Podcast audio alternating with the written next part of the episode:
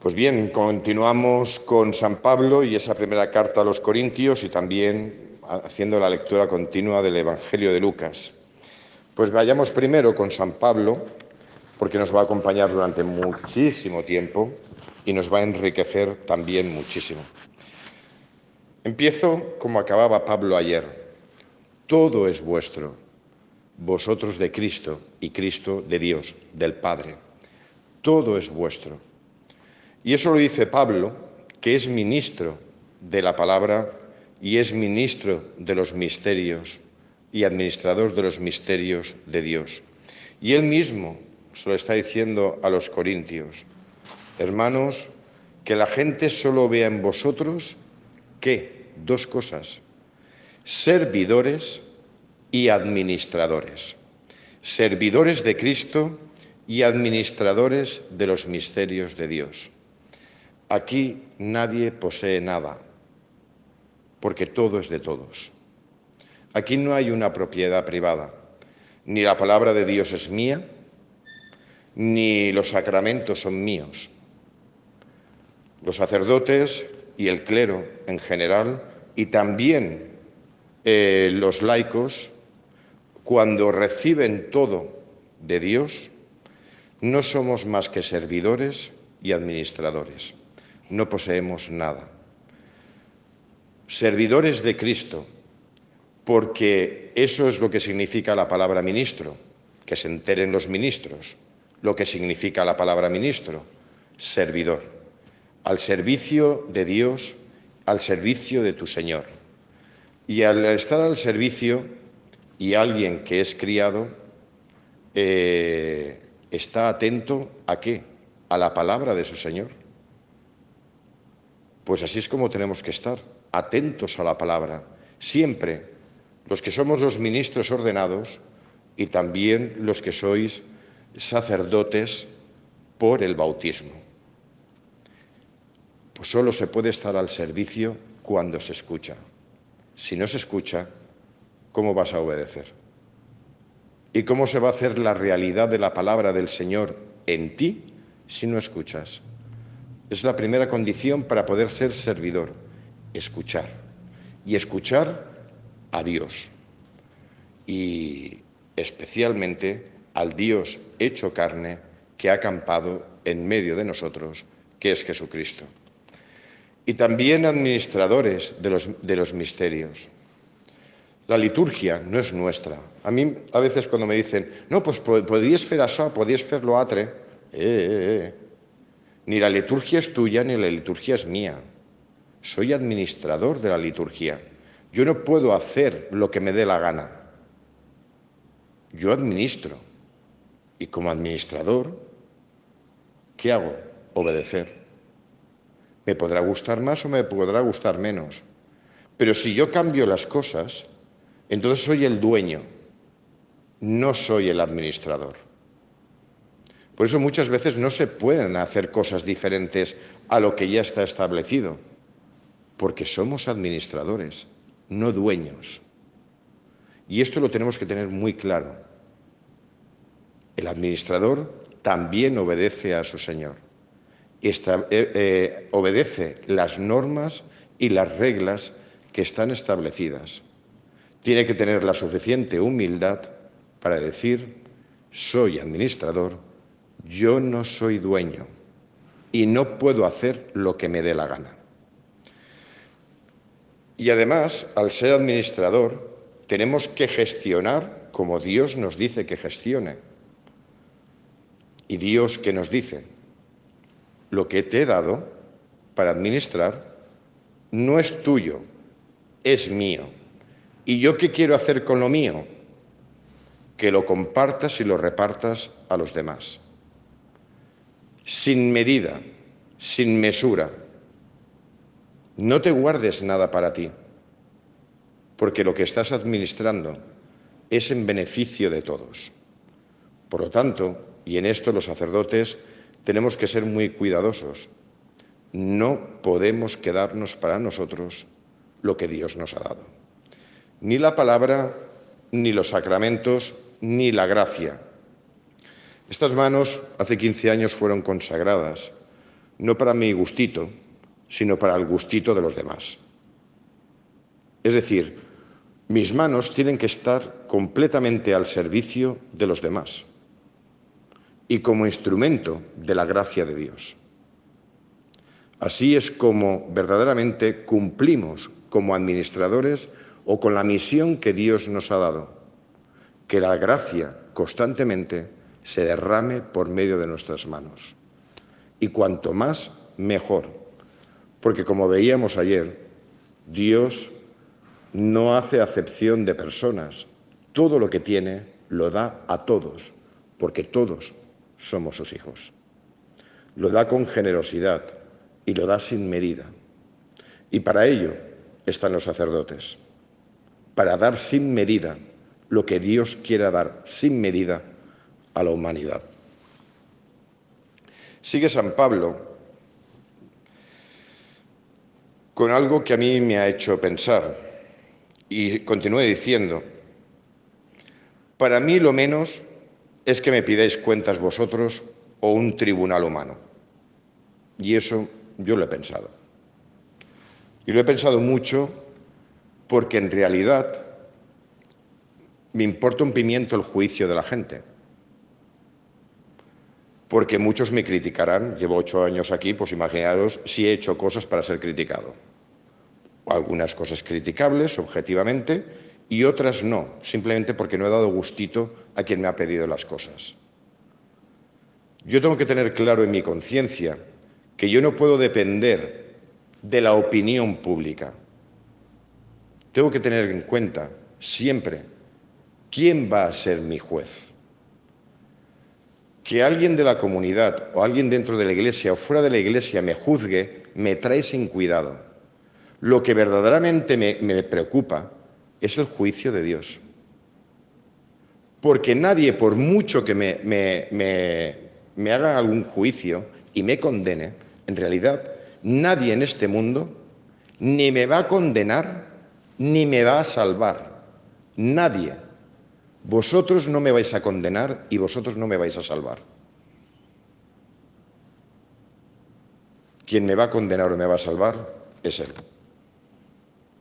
Y tengo que tener la conciencia y actuar en conciencia y en recta conciencia ante el único que va a ser mi juez.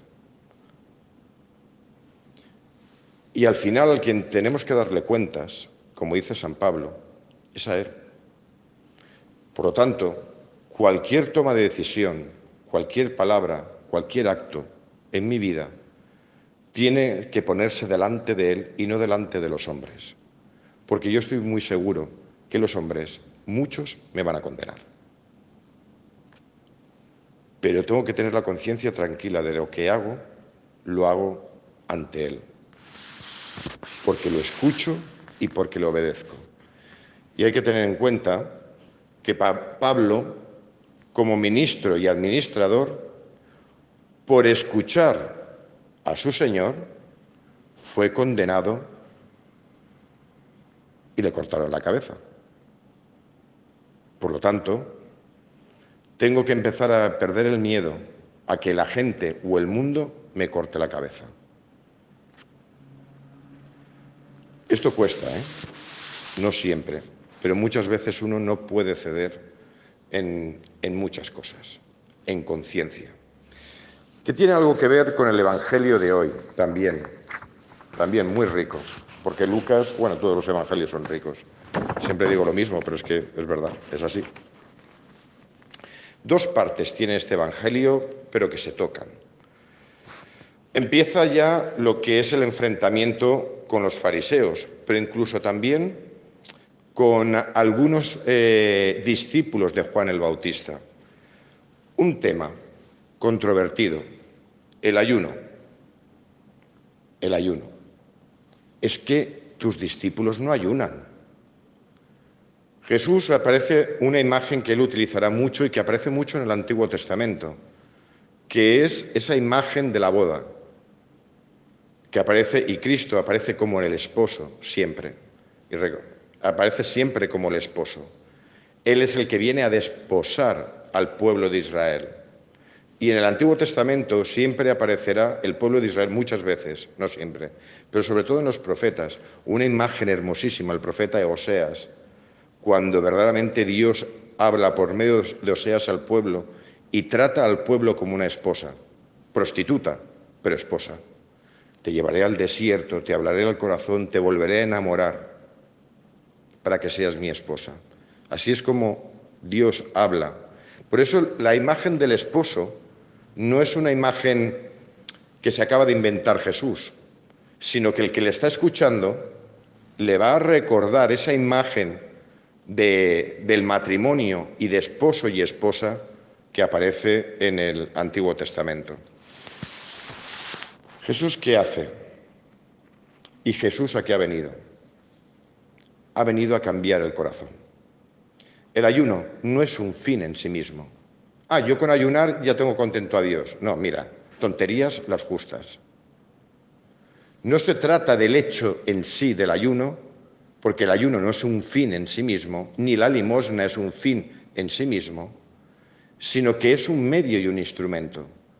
Si, el ayuno no se convierte en un instrumento para unirte más a Dios y unirte más a los hermanos, el ayuno, comeros chuletones de Ávila, pasad del ayuno, porque no va a servir absolutamente para nada. Y aún, aún digo más, muchas veces el ayuno para los cristianos es contraproducente, los hace ser peores personas. ¿Por qué?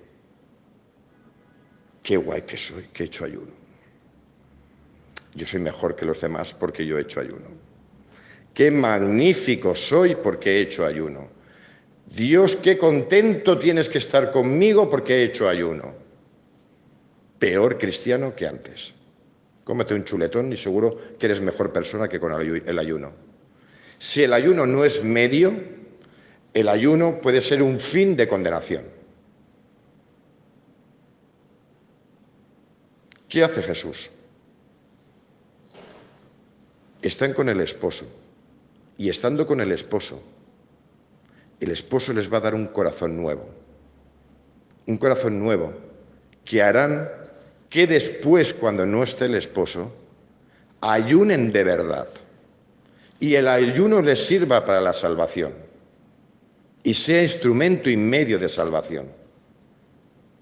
Ahora no ayunan, pero es que les voy a enseñar lo que es el ayuno.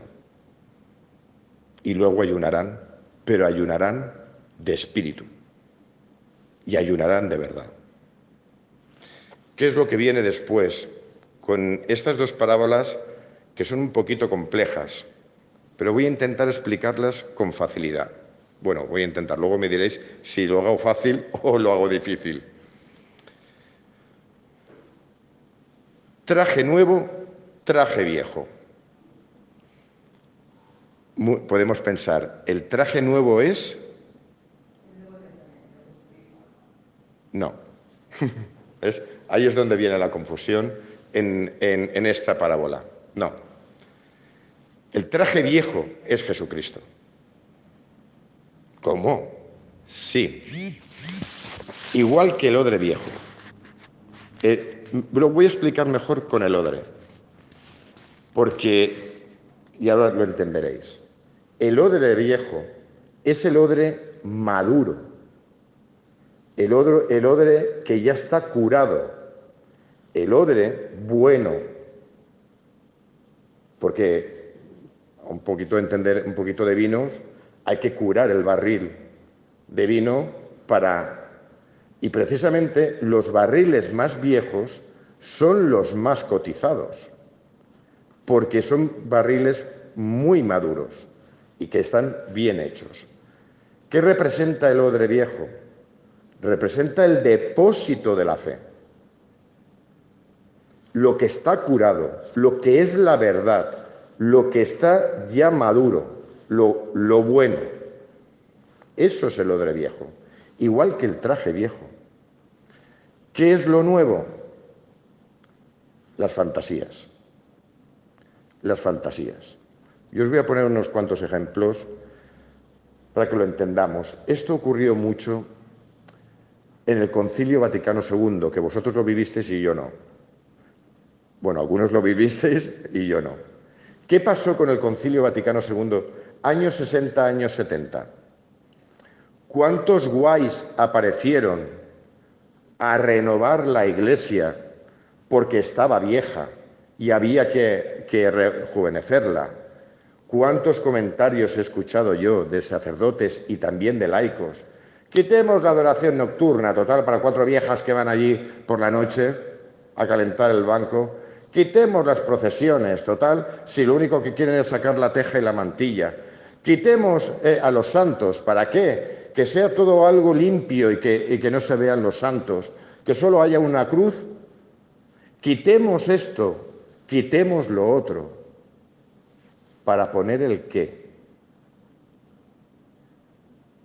Para hacer una iglesia más espiritual. ¿En qué? ¿Y cómo?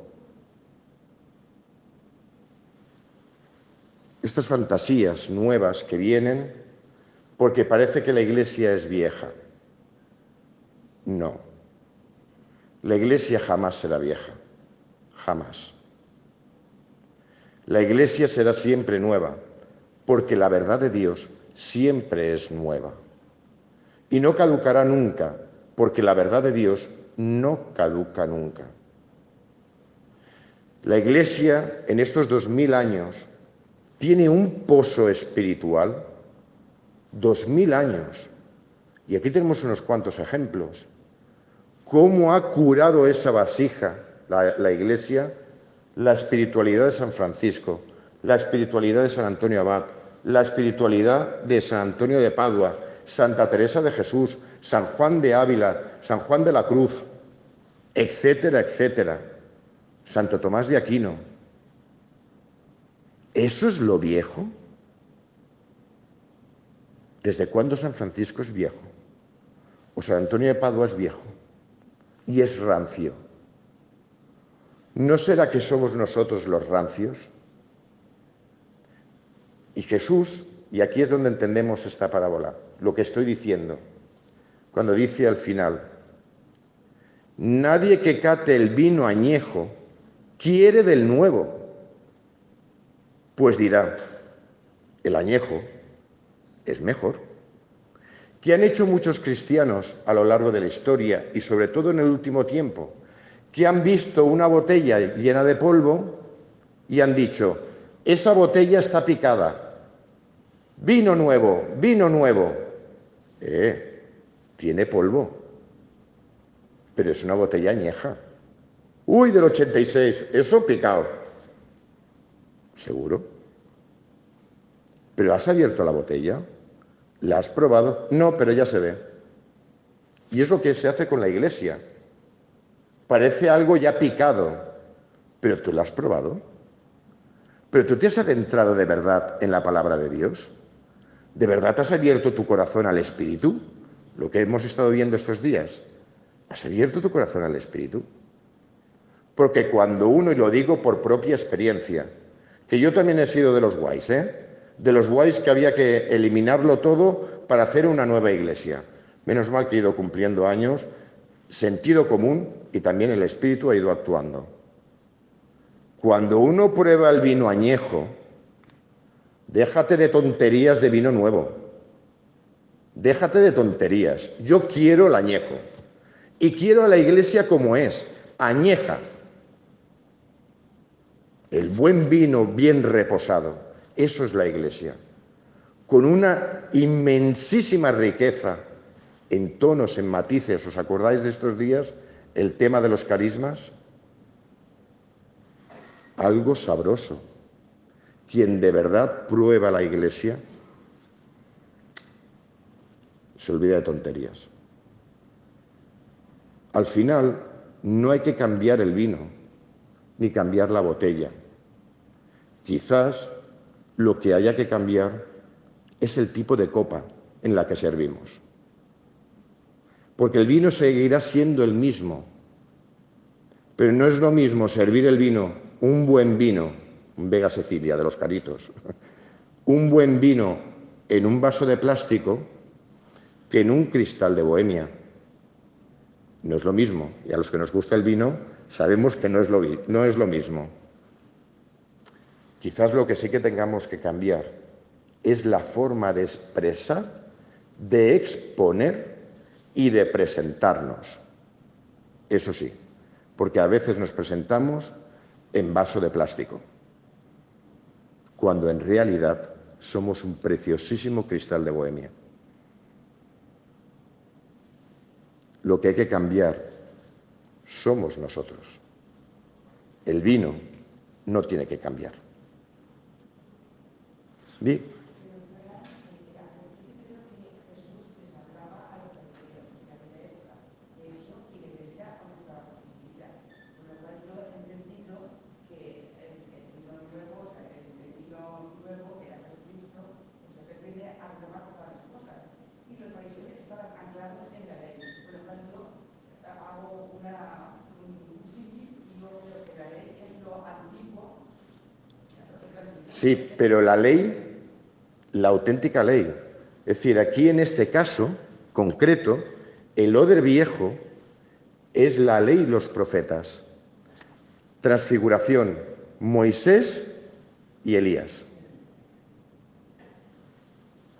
Hablan con Jesús. No ha venido a anular la ley y los profetas, ha venido a renovarla y a limpiarla. En este caso en concreto, el odre viejo es la ley y los profetas. Traducido a nuestra vida es la Iglesia, que asume la ley y los profetas enriquecido, enriquecido por Cristo. Pero como llevas mascarilla, creo que no te he escuchado bien. Perdón si, si, no te he interpretado bien. Bueno, como llevo ya 22 minutos, lo dejo aquí y hasta la próxima homilía. Se estoy diciendo. Perfecto.